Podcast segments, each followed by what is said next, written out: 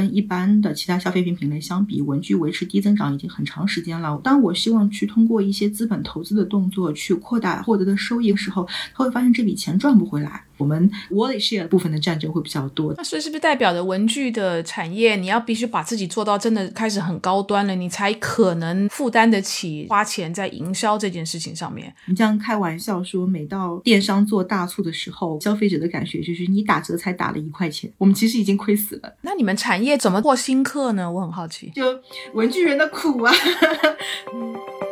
你好，我是 Bessy 李倩玲，目前身份是一位投资人。过去三十年，我的职业生涯跨越海峡两岸，几乎都在和广告行销行业打交道。我把自己的商业观察和思考记录下来，通过这本备忘录分享给大家。同时，欢迎你关注我们播客节目的微信公众号“备忘录加”，加减符号的加。期待与未曾谋面的你有更多的交流，一起走进每一个正在发生的商业现场，探索有趣的故事。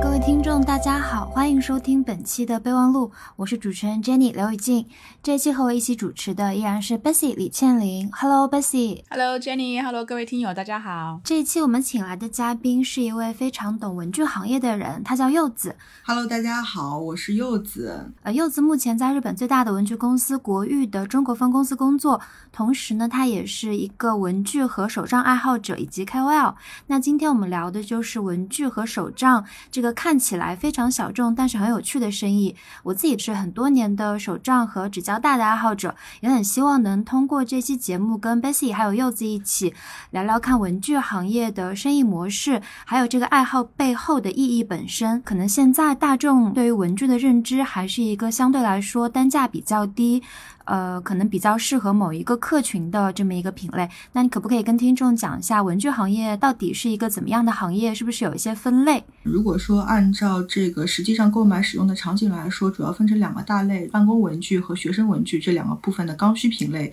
是这个行业的核心的贩卖的支撑点。办公文具的，就比如说在办公室当中大家一直在用的有一些笔呀，包括胶水啊、订书机、订针，然后甚至于是复印纸啊或者文件夹。加这一些的，剩下一个部分来说，就是从我们学童阶段，可能从幼儿园开始，一直到大学毕业踏上职场之前，这整个求学的时间当中所需要使用的一些本子、笔、记号笔，然后笔袋、收纳等等一些这个部分的周边。按照前面的这个说法来看，就能知道说，这个目标客群办公文具的部分，主要是以 to B 的这样的形式在做办公直销，或者说大家到一些比较大的电商平台专门。去进行购买。那学生文具的话，核心来说其实应该是 to C 的声音，就是它最终对标到的是每一个个人消费者。由于这个渠道流通的一些问题，那么可能文具公司们最终实际上对应的客户，到目前来说可能还是 to B 端，就是我们的一些大的代理商，然后由代理商继续往下，嗯，对应到不同渠道或者不同地区，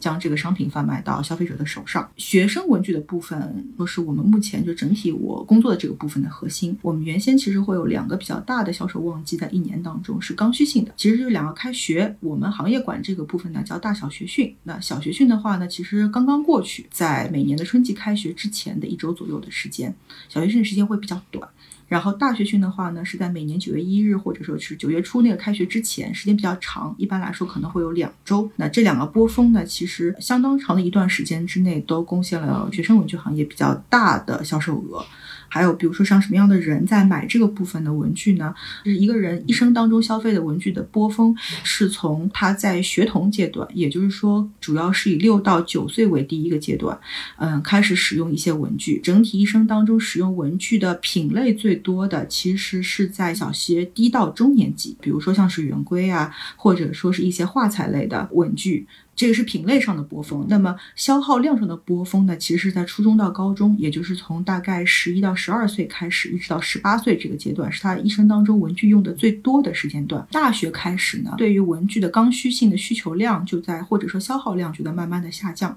一直到他变成一个职场新鲜人步入到工作岗位上之后，尤其是现在可能无纸化办公和数字化的这个模式的。大环境之下，大家会有这个条件说，哎，我可以不去选择文具，我选择一些其他的电子化的设备。那么在这个时候，如果说还有人在用文具的话呢，要不就变成 to B 端的办公文具的需求，或者它就变成说个人我们说享受性消费，或者说是体验型消费，它另外一个外延继续下去，然后一直到这个人可能。到了他的育龄期，然后有了孩子，尤其是孩子在度过了婴儿时期，开始步入这个学童阶段的时候，这又是一个新的轮回。呃，行业里面很多人会说，一些儿童用品品牌在针对这些用品做营销的时候，其实真正的营销对象是孩子们的父母，因为真正在买这些商品的是父母，花钱的也是父母。我想问，文具在做营销，或者说在做一些其他的市场上的策略的时候，针对的是父母吗？还是说是小？朋友呢？首先有一个比较大的行业背景，就我们文具啊，就是我们以电商这个渠道来说，最早的时候，我们文具跟什么品类在一起呢？最早的时候跟数码三 C 在一起。我们一一直开玩笑说，当我们去在比如说天猫双十一做一些直播，然后去赛道 PK 的时候，我们头上去 PK 的商家可能都是类似于像是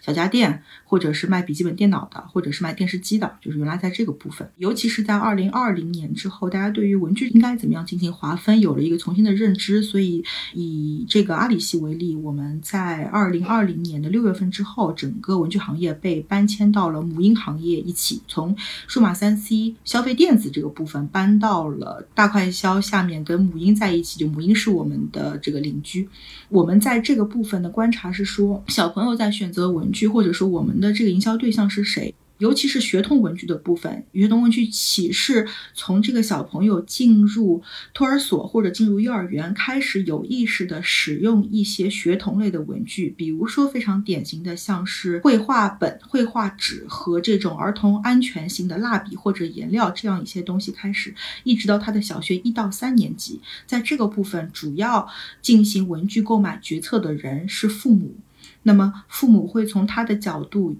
他们最关心的事情，首先第一个是安全性，就是什么样的东西对我的孩子最安全，什么样的东西能够更加保护我孩子整体在生长和发育的过程当中去帮助他这样一个过程。然后其次是哎，如果说能够这个东西能够帮助他去培养一些学习习惯，或者说能够符合他的一些审美的偏好，那当然是更好的。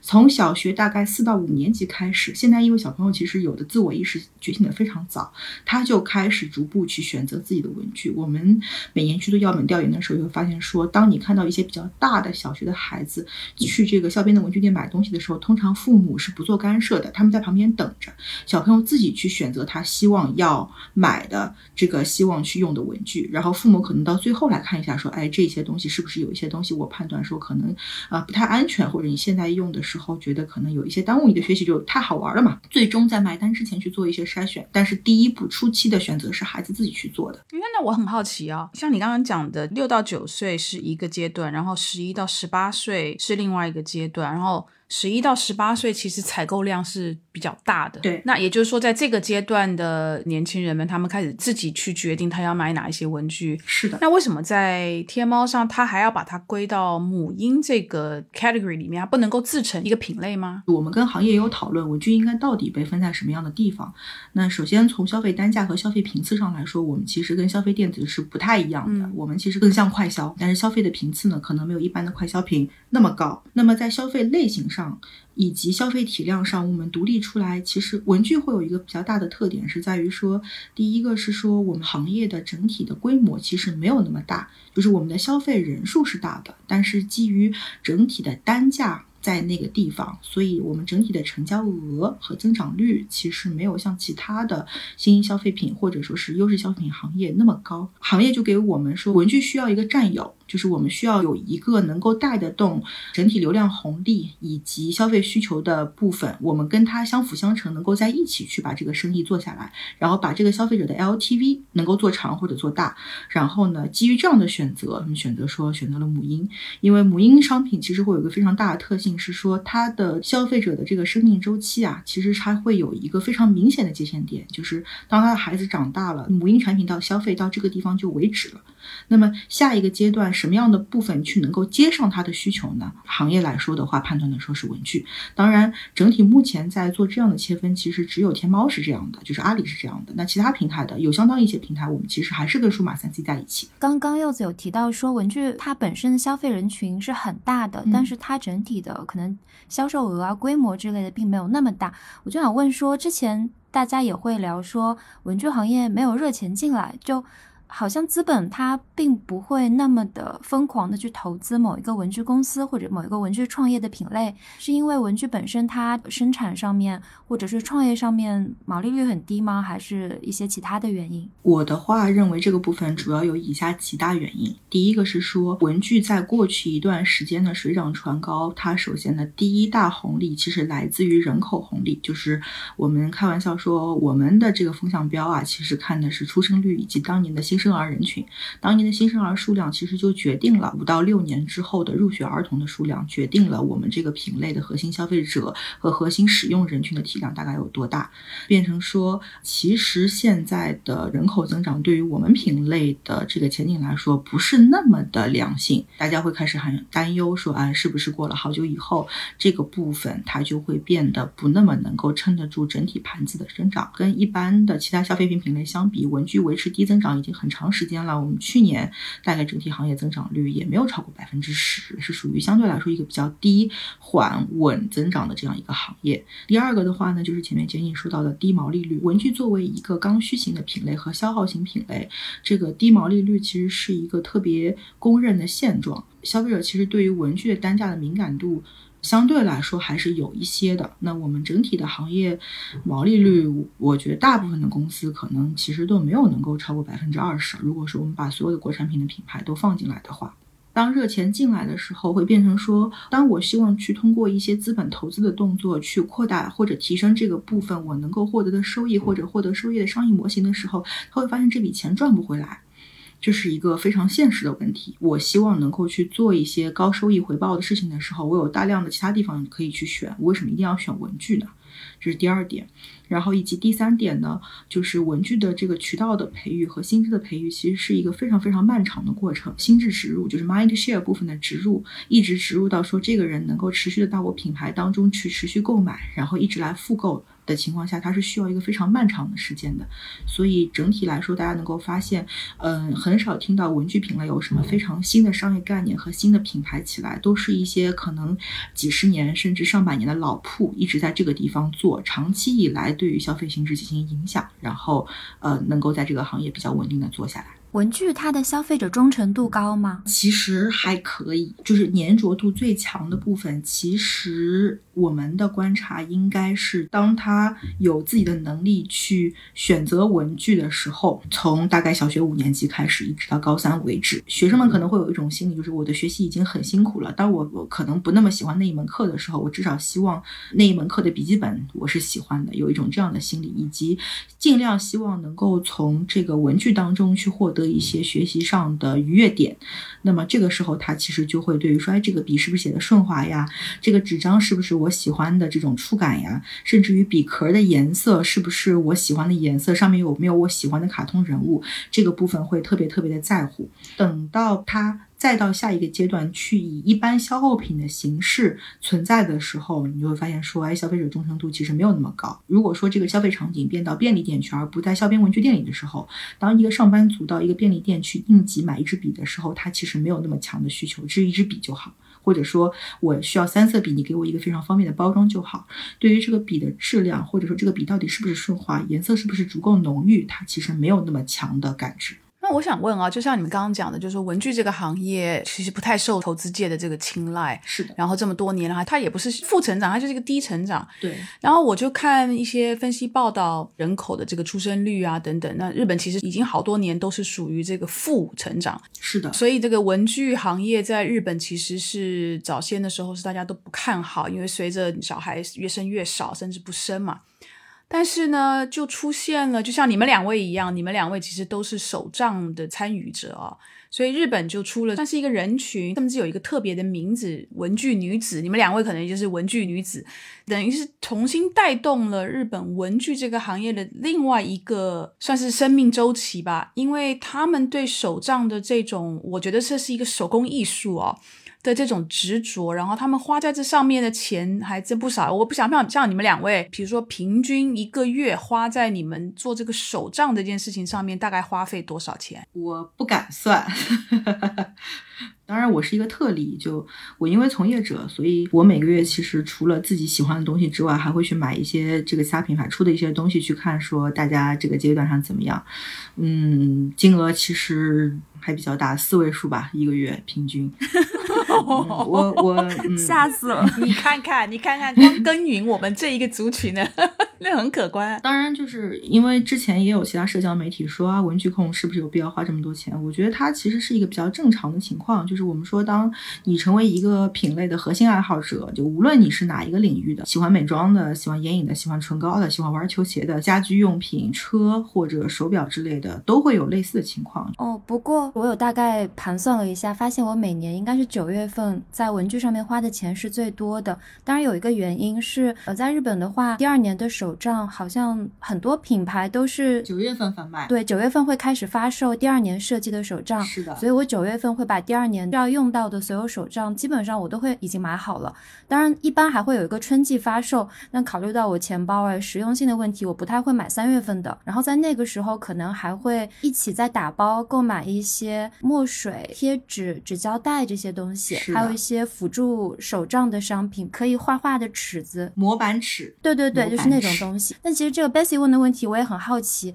我一直觉得很奇怪。就日本的确，它是一个这么多年来，就是人口真的都是保持着一个非常低的增长的水平。是的。但是如果去看日本文具圈的话，就成年人的文具购买量也是蛮高的。另外一个就是日本的公司会有一些设计，是我个人感觉它并不是只针对学生，而是成年人也可以用的。但很多年都有个叫。日本文具大赏吧，有会有非常多很细节的小的开发，会让我觉得日本的文具商真的很热衷于在一些细节上面去做一些可能对他们本身收入并没有那么高的提升，但他们就是会愿意去开发一些新的文具。为什么日本它的这个文具产业，就我个人是觉得比中国要蓬勃很多。日本的文具啊，跟这个日本的这个国家的人，其实和他一些做商品的态度其实是有一些关系的。灰灰曾经。在大概二零一九年的时候，跟日本一个特别有名的大型的设计工作室有过合作。那个设计工作室叫 Nando，我们重新订立了粘胶这一类的商品，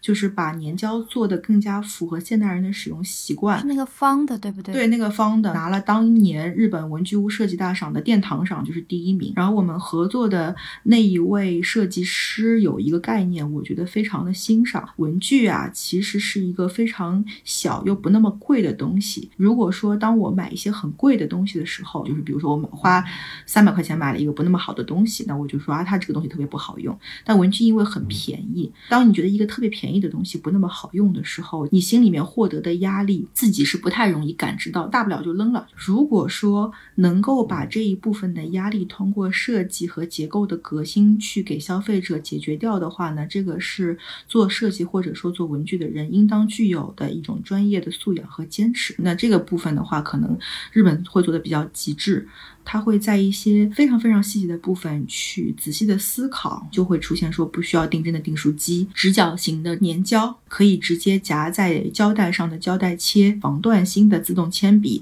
有非常非常多个角的橡皮，他会用各种这样不同的形式呢，去释放消费者在使用文具的时候不便的这种压力。当然，这样的设计呢，也会引起消费者的注意力。呃，我好像使用的时候遇到过这样的痛点，哎，它好像稍微贵了一点点，但是也没有贵那么。那么多，那要不然我就试一下看看它。我们在日本看到过非常多国人爸爸妈妈带着父母到那边的文具店买东西，爸妈也拿着小筐，这个孩子也拿着小筐，大家都不停的往那个小筐里面装东西，就这是一种特别特别满足的心理。然后这个东西又不贵，我可能买了整整一箩筐，才一百多块钱、两百块钱，就很开心，有一种收获的喜悦。然后大家还很懂去买这个架子上的新品和限定品，这个时候就会觉得很欣慰。然后讲到文具女子这个概念，其实是一个非常有意思的点。文具这个行业本质，我们说商品的开发和设计。那比如说我们说笔、订书机，它其实更加类似于像是一个轻工业产品。然后呢，比如说像笔记本，它其实又牵涉到的是纸张和印刷。就是做这个部分商品的人，其实都是男士，就是设计师也是男士，然后商品企划也是男士。买它的人最多的，或者说是替家人去买它这个部分最多的，却是女士。当时就有了一批人希望说，我们希望能够去告诉整体的品牌。和市场女性喜欢的文具到底是什么样子的？所以就有了文具女子博这样一个概念。它包括每一年其实也会去评选，告诉品牌以及市场，就女孩子喜欢的是这样的东西。这个是文具女子一个特别特别大的概念。嗯。他们还针对文具女子还办那个文具女子博览会，对不对？是的。我很惊讶，去年新冠疫情的状态下，竟然十一月还是如期举办。对他们也办了。天哪！文具女子博其实一年要办三四场，我其实每年之前都去。二零一九年的时候，我还一年去了四次。去年因为疫情就没有能够出差。那个展超级超级好逛的，所有的那边排队的全部都是女孩子，里面有一些很小的东西，可能以某一些男士的这个角度来。来看，觉得说，哎，你这个墨水变一个颜色有什么意义？女生就说，那就我就是觉得不一样啊，我就是觉得它这个瓶子好，就是这种非常细腻的女性感知，在文具女子博以及文具女子这样一个圈子当中被逐渐更大的这个彰显了。现在在一些主流的文具公司，女性从业者的比率正在非常快速的上升，无论是在商品开发的部门，还是在这个 marketing 的部门，都会有更多的女性参与到这个部。部分里面来，我们自己公司内部有的时候在做这个新品调研的时候，也会说男性都不要说话啊，我们来问一问公司的女孩子们喜欢什么样的东西。所以这个文具女子算不算是帮日本的这个文具产业开创了一个全新的领域？真的算，真的算。把时间线往前推十年，你去看一些明星商品的时候，都还有 universal design 的痕迹。它选择的颜色、款式以及它的包装形式，其实都是更加趋同的。可能近五年我们再去。去看一些新上市的文具的时候，你会发现，其实，在色彩、包装方式、图案选择，甚至于一些细节上的打磨，会变得更加的细腻、个性化。以前就是同一个世界、同一个蓝，现在你会发现是同一个世界是不一样的蓝，还给它起各种好听的名字，都是由大家对于女性需求的重视，以及女性从业者在整体这个行业当中比率的上升是有非常大的关系的。柚子说的这个状况是在中国市场和日本市场都这样吗？还是说其实更多的是日本市场？场的变化，其实中国也在逐步开始。就是我们文具行业里面比较有名的，像这个平方 Studio 的主理人是两位女孩子，几乎所有文具 KOL。都是女孩子。日本会有特别有名的这个文具 KOL 叫菅卫李小姐，她是每一年日本文具屋大赏的专业评委之一。她会去接一些案子，去帮一些非常工业化、男性化设计的品牌去设计非常适合女性向的新品的图案或者是包装。国内的话，其实也会有类似的达人，比如说比较有名的，像是不是们有跟类似于像百乐啊或者像国誉这样的品牌去做一些联名性质的商品，就是女孩子当中的力量，在日本和中国，我觉得。这个部分的情况其实类似的，其实会使用多种文具，在比如说做笔记啊等等的，这个似乎是在亚洲是比较流行，甚至聚焦在东亚。我之前比如说在大集团工作的时候，因为很多时候会跟来自各个不同国家的同事一起开亚太区的会啊、全球的会。我来自日本的同事，哇，他们那个打开来，几乎大部分人都有一个铅笔盒，是的，是的，啊，那个里面就是有荧光笔啊，有铅笔，有签字笔，有水笔。钢笔，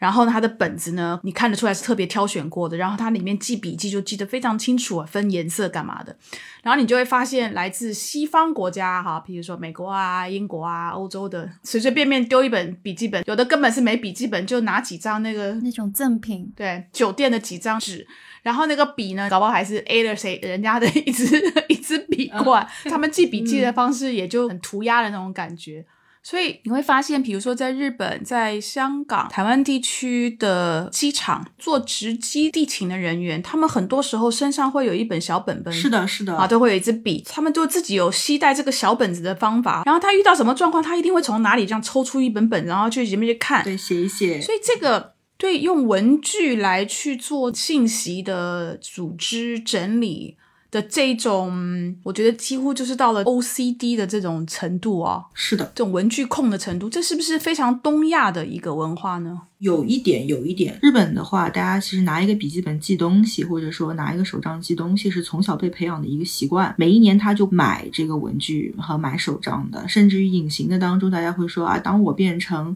这个职场新鲜人之后，我要从学生文具变成大人文具，成为一个白衬衫之后，你就需要去配一些你应当搭配的东西，来证明说我已经是一个正式的社会人了。日本其实会有一个概念，说就是它有很多东西是被要求记录下来，就是日语叫 schedule。我的行程或者我一些非常重要的时间点，我要做的事情和我即将完成的事情都需要被记录下来，同时也需要在可以被半公开的行程历上，就是它是一个需要被刚性共享的东西。基于互相之间的共识，我们都需要去继续维持做这件事情，从小就在做，所以它就有一个非常大的环境的影响。每年九月份的时候，大家一起。发手账，你所有的同事都换了次年新手账。如果我只拿了一个手机在那边记的话，大家会觉得说，哎，你这个人特别不认真。他也会有一些隐形的概念去说。就是使用优质文具的人值得信赖。就是我们在自己细节当中对自己有要求，这样的人对于工作是特别认真的。这件事情从小到大都一直在影响他，所以变成说，哎，他到工作了之后也依然有这个习惯去做。当然，我觉得有一个很大的原因也是在于说，市场和这个品牌商在做商品的时候给予了他们这个部分足够去支持他方便使用的商品。比如说，我司在六十年之前就有出过一。款商品，它是一个非常非常薄的，适合放在口袋里面的野外书写的这样一个东西。你是一个户外工作者，你有一些东西需要记下来的时候，你可以买这个，它会比一般的笔记本要更加适合你。那包括一些写了之后会速干的笔，写了之后水笔可以直接擦除，它其实都在功能上去支撑对于不同场景之下去使用文具的一些满足吧。我觉得西方可能在这个部分，尤其是西欧或者美国的这个部分的做的，它可能没有那么的细致。我说一下个人背景，我以前是个英语老师。带过一些出去留学的学生，我有一个学生是女孩子，你会发现，当她在学校的过程当中，她使用文具的其实是非常丰富的。她做一些很 creative 的东西，剪刀呀、笔呀、色彩呀，她的需求是很多的。当她到进入了大学，然后到了成为社会人之后，在她再生孩子，这个孩子进入学龄阶段之前，这十年。可能在东亚地区被保留的相对来说习惯还比较好，大家依然有意识。但是可能在西欧的话，这个十年就流失掉了。那到了国内，到现在在工作场景上，对于文具的要求变成：我希望自己有品位或者与众不同。就以前开玩笑说，广告营销界标配就是一支拉密的钢笔加一本 Moleskine 的笔记本，彰显了我们对于这个部分的品味和自己日常记录和创意工作的要求。就是我要用一支特别先锋概念的设计的钢笔，我要去买无酸纸，百年之后这个自己也能够存在之类的一些这样的概念，去彰显出来，我是一个特别有 sense 的人。我讲道理，就是我自己平时记我的工作，跟别人对时间的时候，我是用 Hobo 的那个 Weeks。其实我自己经常 觉得自己格格不入，因为现在大家都是在用邮件发那个日程要。求或者是记在手机里面，然后跟别人约采访时间的时候，我掏出一个本子，然后翻到某一页，人家就会说：“哎，你怎么还在用本子？”不会，Jenny，我告诉你，你下次再遇到这样的情况，你一定要把你前面那几页，我相信你会画很多的图，你会贴很多的贴纸，你要翻给他看，你要告诉他说：“你告诉我你的手机能不能这样做？不能，对吧？那你就不要再讲话。”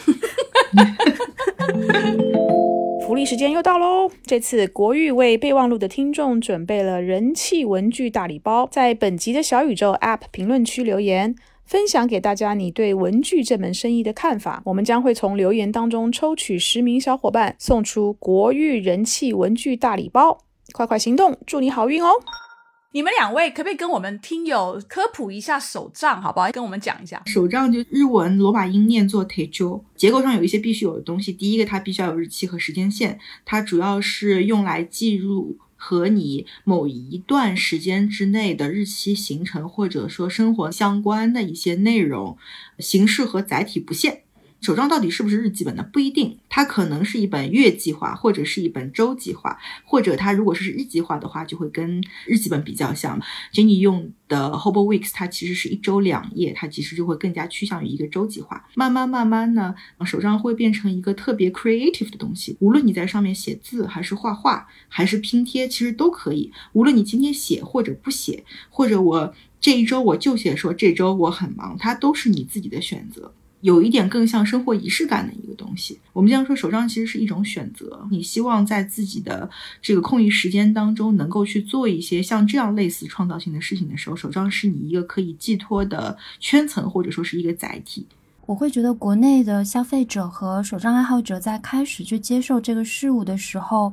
我觉得会有两类的感觉，一类有点像是展示型手账，做的很漂亮，然后那种手账很多是可以在社交媒体上抛在某一个话题里面给其他受众看的。我最早最早刚开始做的时候，也会希望说自己往这个方向去做，就每天会花差不多起码是半小时的时间弄得很好看。我后面就会觉得其实还有另一类，就是时间久了之后真的累了，你每天你只想写一下你自己干了些什么，或者你计划做什么事情的时候，不会想着说我这一页把它搞。搞得非常的好看，我觉得那个更像是一个自用型手账的感觉，只是给我自己看的。但我个人会觉得，其实可能这两类这几年的话，自用型手账的消费者会更多一些。我觉得其实可以用需求的这个方式去解释啊，就是对于手账的消费，可以变成说需求里面的归属和爱，或者说是尊重。那么它体现的形式会变成总体来说有一些陪伴形式的需求，比如说他要考研，或者说他希望进入一家公司。那么整体呢，它可能是一些逆荷尔蒙的诉求，他其实需要有一个陪伴者陪他。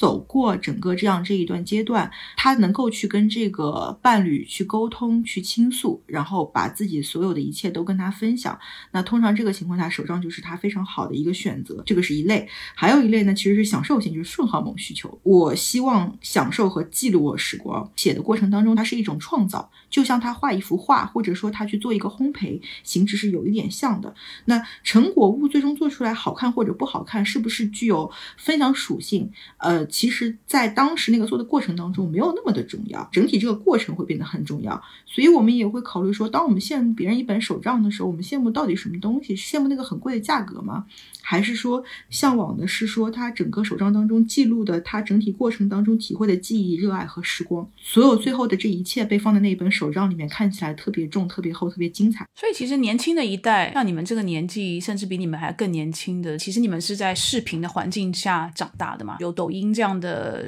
平台，有 B 站这样的平台，为什么还会花时间、花精力、花钱在做手账的这件事情？对于你们来讲是一个疗愈吗？那你们在疗愈什么呢？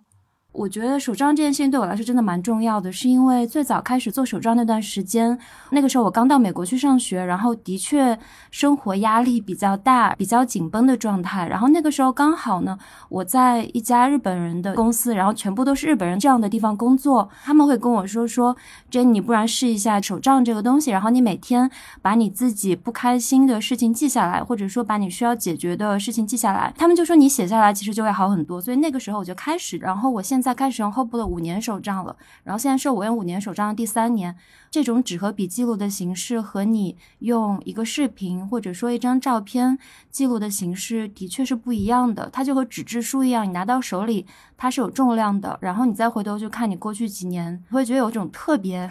啊，原来我认真的活过。它像一台时光机。对对对，就是它或许并不是呃视频或者那个照片的替代品。但我觉得它是一个很好的补给。那我问一下 Jenny，那你那一年在 LA，因为你工作压力很大，那这个手账的这个过程。有帮你减轻你的这种压力吗？我是觉得还蛮有用的。有的时候你觉得焦虑，只是因为你觉得自己有很多事情需要做，但是你却没有仔细想过你到底有哪些事情需要做。然后当我开始去写这个东西的时候，我把我每天需要做的，或者说我感到焦虑的事情写下来之后，你就会觉得其实也没有什么大不了，只不过你写下来就只是一页纸而已。渐渐的，我会觉得它潜移默化对我的情绪和对我的。一个工作和学习的规划其实都有蛮大的改变的，你会觉得其实没有什么大不了，不就是这么多事情要做嘛？然后我把这一张纸上写下来的事情都解决了就好了。你不开心了，你就看一下这一页，你你会想说，哎，我为什么不开心呢？然后这些我过几天再去稍微的修正一下我之前一些做法就可以了。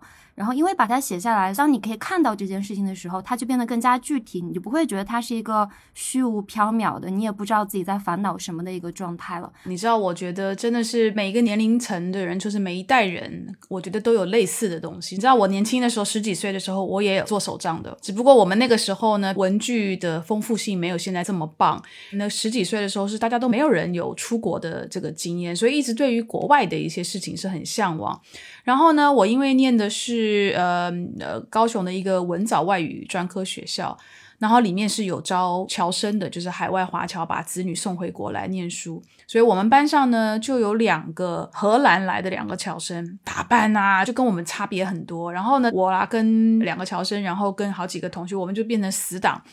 对于是十几岁的小孩子，从来没有出过国的人，你有一个侨生的朋友，你是透过他去了解了很多国外的一些事情。然后当时呢，每一年暑假他也要回家嘛。我记得他第一年回去过暑假的时候，回来的时候就带了非常多好几本那种制作的非常精美的这种我们讲的手账，上面也有日期啊，它是每一天一页的那种。在我的那个年代的文具的这个产业。还没有看到这么精美的东西，所以他带回来就我们每个人送一本，哦，我们就很开心。寒暑假的时候，他就会寄一些明信片回来给我们啊。所以我的那一本手账上面，就我把很多当时他送给我们的，或者是我收到的一些国外的明信片，我就会把它贴在这个上面。贴上去。当然那时候就好几年，所以好几本，但其中有一本不知道为什么只有这一本。被保存下来，然后这一本跟着我到了美国念书，再跟着我回台湾地区工作，再跟着我搬到上海来工作，所以我现在上海家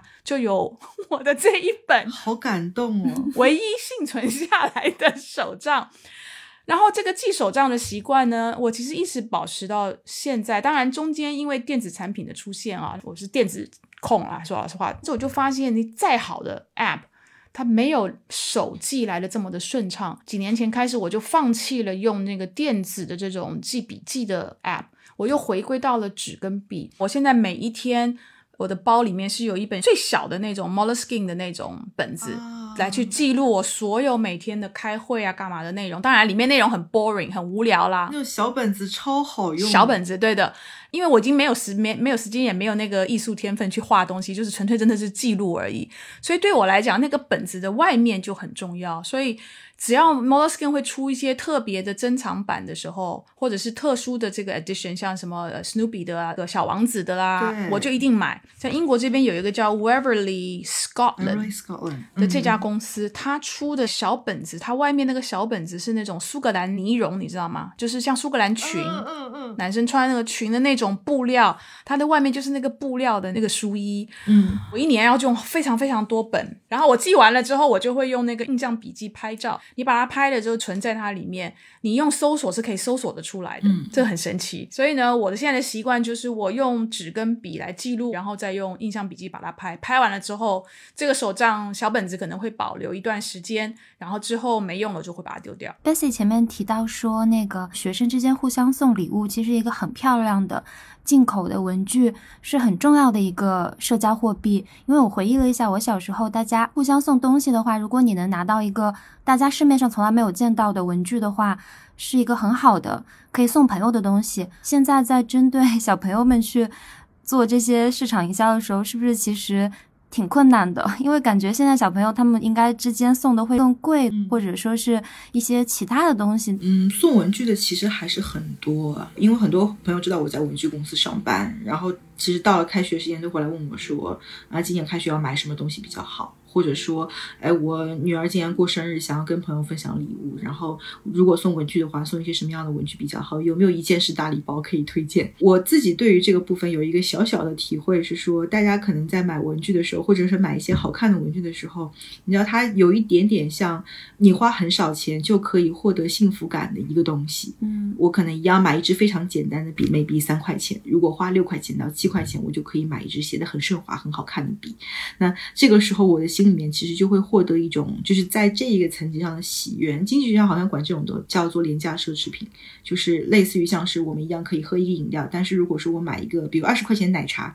它在当下就能够非常快的满足到我。就是二十块钱可能本身对于金钱的绝对值来说，它不算特别贵，但是对于一杯茶饮料，可能还是中高价位段的一个概念。然后你通过去这样的消费，能够获得一种满足感。文具其实也是类似的，大家可能看，如果去无印良品的话，无印良品那个文具区一直。人气超高。你会发现，不光光是学生在那边挑，很多大人拿着一个小框框在那边挑各种各样的彩笔，然后笔记本、呃自动铅笔，然后小小的胶带啊、笔盒啊等等一些东西，把它放到框里面去，一筐拿过去结账。他其实这个时候应该获得的是类似像这样子的喜悦，然后也会把这样的东西分享给朋友。我经常给朋友送文具，就说：“哎，你用一下看看，其实还很开心。”然后我发现有一个比较有意思的现象是说，我因为经常给人送文具，希望去分享说文具是一个很好的东西。可能一开始那个人会跟我讲说：“我早都不用笔了，或者我已经不拿笔写字很久了。”但他只要开始用，大概一段时间以后。他就会告诉我说：“哎，这个东西真不错，的确是好用啊。”当你去告诉大家说一个文具好用，或者一个文具其实值得去花一些钱的时候，它的沟通的成本会比较高，因为一支笔划或者一支笔好看或者一支笔好用，它其实体会上不如。类似于像把面料从一个很粗的变成一个很细的，体验上那么明显，它是一个不那么明显的体验。但是慢慢过了一段时间之后，心灵上能够感受到这种变化之后，因为它是一个相对来说不那么贵的商品，所以它的复购消费、它的传播行为就会变得比较容易，大家周围就会慢慢的会被带坑。从这个意义上讲的话，就从生意的角度，文具它的竞品，或者说是消费者可能同时也会买的其他品类，也包括奶茶、零。是这些价位差不多，然后同时也能带来一些生活幸福感的。当然，他们本身带来的幸福感不太一样，时间长短也不太一样。但是不是说文具其实也会存在这些竞品呢？是的，上班党要去选择我继续使用文具的时候，嗯，我们的 competitor 可能就已经不再是文具厂商互相了，就整体的大家都很小嘛，我们都是友商，就真的不是不是竞对。我们可能要去工作的部分是说，让大家怎么样觉得文具是可以提供给我生活品质的提高的感觉，或者提高幸福感。就像 Jenny 说的，我们呃 wallet share 部分的战争会比较多，它一样有可支配收入情况下，哎，怎么让他觉得说今天我花一点钱在文具上面，我能够觉得比较开心，而不去。去买了一杯奶茶，但是我们如果看那个所谓的真的就是大人文具啊，Montblanc，对对，它其实说穿了，它其实就是文具。但是呢，它的文具就是高端文具，然后笔啊、笔记本啊、纸啊，然后最后有手表，都是后面衍生出来的。是的，它一开始的时候也就是笔跟那个本子。是的，可是它就是可以做到这么的高端，而且全球化，然后它的定价可以这么的高。我自己个人啊，对于类似像万宝龙的品牌，细化去看它整体在一支笔上花的精力，包括它的工艺、它的手工、它的开模以及它的材。材质，我其实真的是会怀疑它的书写那条线，maybe 是不赚钱的。就是如果你把所有的成本部分都刨掉，以及把它渠道流通的部分都刨掉的话，它应该没有那么赚钱。它可能赚钱的部分是在于它的一些小型皮具啊，或者说是你知道外围的一些东西，比是它更多 branding 的。性质存在在那个地方，我不知道他亏不亏，但是他可能没有赚的那么多。蒙布朗在推笔的时候，他也没有那么拼命的去说你一定要买一支钢笔，但是他钢笔线必须要在那个地方，那是他的品牌的标杆线，就是一定要在那里。所以就是包括其实还会有一些这种欧美比较有名的书写具的品牌，惠博家，它有一高端线叫 Grafon Faber Castell，就是我们叫惠博家伯爵，它是出高端钢笔的。德国的也是有名的。品牌 Pelican 就百利金，它有一个帝王系列，就是 M 系列开头的非常贵的那个钢笔。呃，你会发现说，啊，它其实整个这条线的更新率，以及它没有花特别多的部分在说啊，你一定要去买那个很贵的钢笔。就其实可能给它提供实际上销售额和销售利润的部分是它低价消耗品。就比如说 Faber Castell 可能买的更多的是它的彩彩色铅笔，那个 Pelikan 卖的更多的是它的学生矫正钢笔，然后它的高端线是它的。旗帜，那所以是不是代表着文具的产业，你要必须把自己做到真的开始很高端了，你才可能能够负担得起花钱在营销这件事情上面？因为我看绝大部分的，包括国誉在内啊，百乐。很少花钱在营销，因为你们的每一个产品的单价都比较低，然后即使卖的很大量，但是那个量所带出来的销售额可能还是不能去 justify 花在营销上面的费用，对吧？是类似像这样的情况。我们其实有两个非常大的壁垒横亘在那个地方。第一个是单价很低，我们这样开玩笑说，每到电商做大促的时候，可能我们已经血亏，但是消费者的感觉就是你打折才打了一块钱。我我们真的已经自己放学到说，当个月我去看整体 PL 的时候已经赤字了，但是消费者完全没有体会说你为什么不打折？我们其实已经亏死了。嗯然后第二个就是付费流量上的竞价，就是我们现在在流量粉尘化变成说，我所有去竞争流量和这个竞争获客成本，不是文具商和文具商在打仗，我是在跟所有的消费品打仗。一样的获客成本，我肯定是打不过美妆的，我怎么可能干得过他呢？他能够花比如十几、二十块钱，甚至三十块钱去获得一个客人，我们五块钱都花不了吧？所以，我通过烧钱的形式要来一次获得更多的新客的时候，其实你会发现这个钱赚不回来。它不光当次赚不回来，再去触达它的时候，也会不太能够赚回来。就是这是我们说一个客人，还有就变成说我们要去创造一些新的需求的时候，比如说美妆行业，它要去做一些新的赛道和新的概念，它可以花一些钱去反复对于某一个群体进行曝光。比如说我对于这个群体曝光六次以上，它会主动对于这个关键词或者对于这个概念发生主动搜索行为，它就会有新的赛道出来。但文具就没有办法做这件事情，我连一次都报不起，我何况六次呢？那你们产业怎么获新客呢？我很好奇。文具人的苦啊，真真真的是文具人的苦。我们可能做比较多的点是在于 trade marketing，文具各大厂商花钱花在什么样的地方嘞？花在那个道具上。就你到文具店去，你会发现一个落地的架子，上面全都是笔，然后有硕大的百乐的 logo。哦，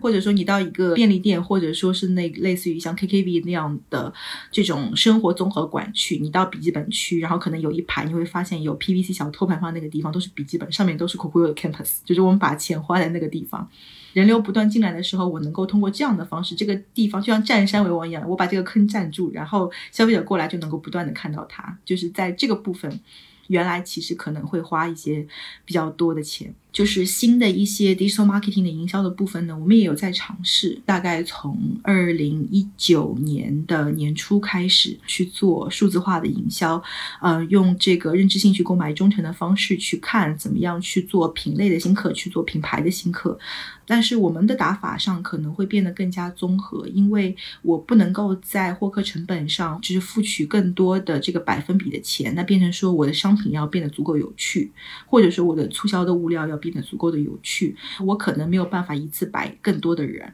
但是我希望这个率能够更高。当我可能整体这条线都做的比较完善的时候，虽然说我整体买的流量包比不过美妆，但是我整体的这个兴趣转化率可能会比它要高很多。就通过这样的方式去做弥补，然后更多的呃去影响行业。我们花很多时间去跟京东和天猫双行业去沟通，说我们怎么样去给文具去梳理更合适的二级类目。就大家可能以前整体的类目都分得很粗暴，比如说我们不太适合和纸胶带再跟透明胶带放在一个赛道上，然后花边带不太适合跟修正带再放在一个赛道上，然后火漆印章不能够跟办公印章再放在一个赛道上，它应该被梳理开来。这里面消费者的需求是不一样，流量逻辑也会有不同，然后去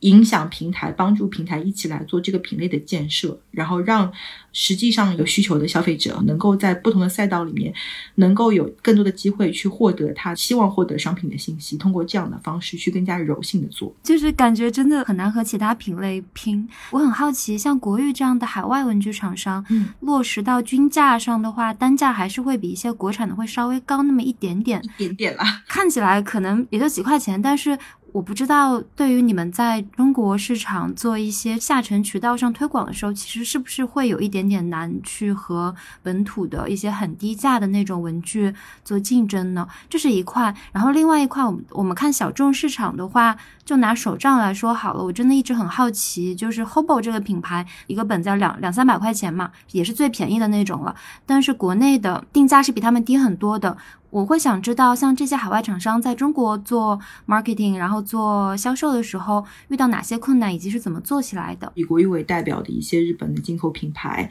当然是会遇到非常非常难的时候，渠道里面很难下去啊。你的笔记本为什么会那么贵呀？渠道的部分其实大家的认可度会比较慢。那我们的做法是反推。因为渠道商可能更加在意的是它的利润率，他希望能够有更便宜的成本，然后去做渠道上的加价，然后到终端去贩卖。哎，我们希望终端消费者来认可、体会到说这个东西是好的。我们以前有一个很玩笑的事情，说只要消费者用了国语的笔记本，他可能就没有办法再用打印纸去书写。去做这样的消费者反推之后，慢慢的是说有有很多消费者是回到终端店铺里面去问有没有国语的笔记本卖。加上我们去做更多的新品，然后在这个新品的设计上和偏好上，更多用一些人群标签和大数据的观察方式去看这个时间点消费者可能会喜欢是一些什么样的东西，尽量能够跟一些比较新的艺术方式或者概念做结合。然后，所以消费者慢慢就会去问你有没有国誉这一期的限定，然后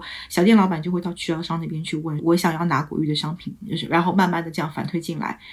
因为文具部分的老板，大部分有很多是夫妻老婆店，就 maybe 是老板做生意，然后老板娘管账，小叔子在仓库工作，这种的会更多。嗯，我们就会慢慢的再去教文具店的老板说，你要怎么样去看你的动销。当比如说哪一些品牌在你的这个店里面，嗯，生意的比例到什么样的地步的时候，哎，其实你是可以赚到钱的，或者你是可以赚到更多钱的。呃，慢慢的用这样的方式去影响他，去教他，其实是一些可能过去的十几年里面比较成熟的，比如日本的文具市场，他曾经做过的一些事情，用这样一种非常柔性的方式来影响。我们当然也做过一些，我们希望给消费者在渠道里面以及在电商当中也去送一些东西，比如说我们也去送一些物料。但我可能跟一般的品类送物料不一样的是，其他品类可能把那个 logo 做的很大，我们会变成说我们的 logo 做的尽量小。我会希望它可以在他的生活当中自然的留存下来，它变成一个更加隐性的印象。是说，当我拿到这个帆布袋，或者说当我拿到这个小手包的时候，我想起来说啊，这是我哪一次买东西的时候国誉送给我的。它能够一直一直留在他的生活里面，这样的话，不就是每一天我在对他做曝光吗？所以会花更多的精力在这些部分去做，去影响。呃，慢慢慢慢的就是就是文具 文具行业特别说的说慢慢慢慢的，慢慢的可能从二零一二年左右开始到二零，其实要到二零一七年，整体的这个部分的影响才慢慢的变好。然后等到到了二零一七年下的时候，我们整体的销售额有个比较大的腾飞。其实可能累积到了一个点，然后它突然迸发了，消费者会认说，我特别喜欢你的这个商品，所以在某一个阶段，它一下子就井喷一样的起来。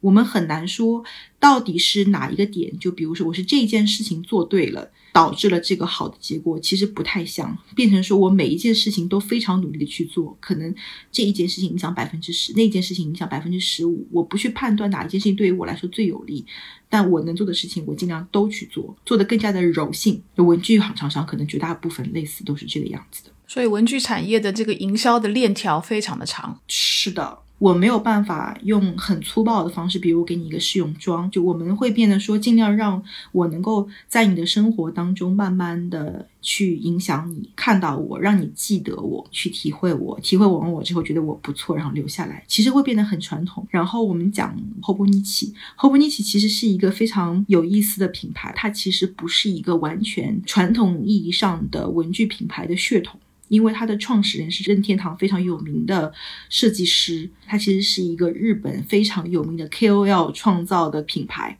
所以它伊始之初就带有非常。明显的两条鲜明的标志，第一个是它本身就具有很强的互联网性。你知道任天堂其实是一个非常非常会做故事 IP 和 One Brand，在 One Brand 下面根据不同的目标线做非常不同的游戏和做不同的 IP 的。其实你也能够在 Hobonichi 上面看到这样的影子。所以我经常开玩笑说，Hobo 其实比起是一家文具公司，它的玩法其实更像 Fashion。就它除了它的那个 T 芯之外，它的封皮就是消费者一直喜欢买的那个封皮，其实是没有我们叫定番，它其实没有定番的。它每一季都出不一样，这一季卖完了以后，它绝对不会再产。它卖的再好，我也不做了。原来是一年卖两次，就春夏卖一次，秋冬卖一次，就跟出衣服一样。再根据那一年的流行选择流行的颜色，然后布料材质，它要跟什么样的艺术家联名，然后或者说跟什么样的设计工坊联名。它每一年在出新品的时候，都还有继续去跟任天堂的 IP 做联名和合作。就它其实是一个非常非常先锋的玩法，在这件事情上面。然后你去看它所有的宣传片啊，包括照片啊和 poster 海报之类的，它都拍的非常的不稳具，它很少去说它的功能，它给拍的是更多场景化的一些影响。比如说这个人在一个非常美丽的地方，在一个山谷当中拿了一本 Hobo 的手账在那边坐着，他可能手账都不给一个全景，但是消费者会觉得说他整体给我这个意象很美。整个非常恬静的氛围就能够去打动消费者，说，哎，如果说我拥有这个商品的话，我也希望有这样的生活。再加上他做的那个，你知道手上的封皮又非常的丰富的情况下，它是 life accessory 的一个部分。就这一本记事本或者这一个收纳包，它跟你的钱包或者跟你的手提袋是类似的。如果从这个角度上来看的话，它的价格其实比那些东西要便宜太多了。一般的文具消费品，可能买的人最多的是三大人群嘛：精致白领，三十五岁到四十五岁，有过生育，然后有小朋友的；精致妈妈，小朋友在零到十二岁这个阶段的；以及 Z 时代人群，就现在互联网消费人群主力十八到二十岁的所有人。但是 Hobonichi 有一个人群非常非常的标高，就是新锐白领，他可能有独居，他其实有我们叫隐形贫困，就他虽然有比较高的收入，但是可能因为他在租房子，在生活部分的成本会很高，那变成说我希望能够去买一些东西来丰富我的生活，或者来丰富我个人的人设的时候，呃，比起买一个可能五千块钱的手袋。我可能会选买一个四百块钱封皮的笔记本，它一样能够让我获得满足感。新锐白领需求就会非常大，而且很稳定，就是它只要出他们就买，只要出他们就买。再加上它其实最早进中国的时候开的是微店，然后走的是一般贸易，所以它整体的那个进口增值税的部分就会让它价格变得很高。你知道原来我们可能海购买它的东西的时候，那个周期很长，然后还有可能会被海关扣留啊等等一系列的情况，所以它非常快的调转船头，直接做跨境。电商之后，价格区间会变得比较合理，然后同时他又去坚持说我要跟日本同步上新的时候，所有的屏障都不见了。你日本这个时间上新，你也这个时间上新，你可能跟日本的价格没有差多少。哇哦，那个直接就是重度消费者就非常白银，一下子就井喷了。去年二零二零年整年，它在电商部分的增长是非常惊人的。是不是其实 Hobo 它在天猫上面的年增长百分之三百七十五的这么一个增长，其实里面有很大一部分也是中国市场的这个新锐白领的这么一个人群去贡献的呢？其实是的。那新锐白领的话，他可能个人的可支配收入其实会比 Z 时代人群要更加高一些，所以呢，他能够更加以自我意志为抉择去买 Hobonichi 的东西。天猫平台是不是也蛮扶持这种新文具的品类的？是的，我觉得整个行业。都会希望能够在文具当中找到一些新的突破点，所以你会发现好多品牌都在做手账。大家会觉得说手账是一个文具被高附加价值化、单价能够变得更高的一个机会点。其实有一件比较遗憾的事情是说，这个风头的兴起，其实在二零一五年，当时行业或者说平台都没有在这个部分非常好的给它建立起赛道，给它去做一些基本面建设，所以当时有一个波峰过掉了。好在现在大家其实对于这部分的心智还在，所以做的话应该还来得及。当这个消费者步入大学到成为父母给小朋友买文具之前，中间这一段 gap，我们拿什么让文具和文具品牌继续留在消费者身边？手账可能是它一个比较好的解决的方式，可能还会有其他更好的解决的方式。无论在这个上面花多少钱，我们是挣还是亏，让文具这个东西不要从大家的你知道生命当中，在这个十年当中被淡忘掉。我们经常开玩笑，当你不开心的时候，你去逛逛文具店，有的时候其实是能够解压的。就是世界上还会有这么有意思的小东西在那个地方。你看到五十块钱放在桌子上，你看着它，你会开心吗？你不会。你到文具店去买五根你很喜欢的笔，哎，这个东西就会变得很开心。今天非常谢谢柚子的时间，然后也很谢谢 Bessy。如果各位听众有任何其他感兴趣的问题的话，都很欢迎在评论区告诉我们。谢谢，谢谢 Jenny，谢谢柚子的分享，谢谢 Bessy，谢谢 Jenny 邀请我来上备忘录这个节目，超级喜欢你。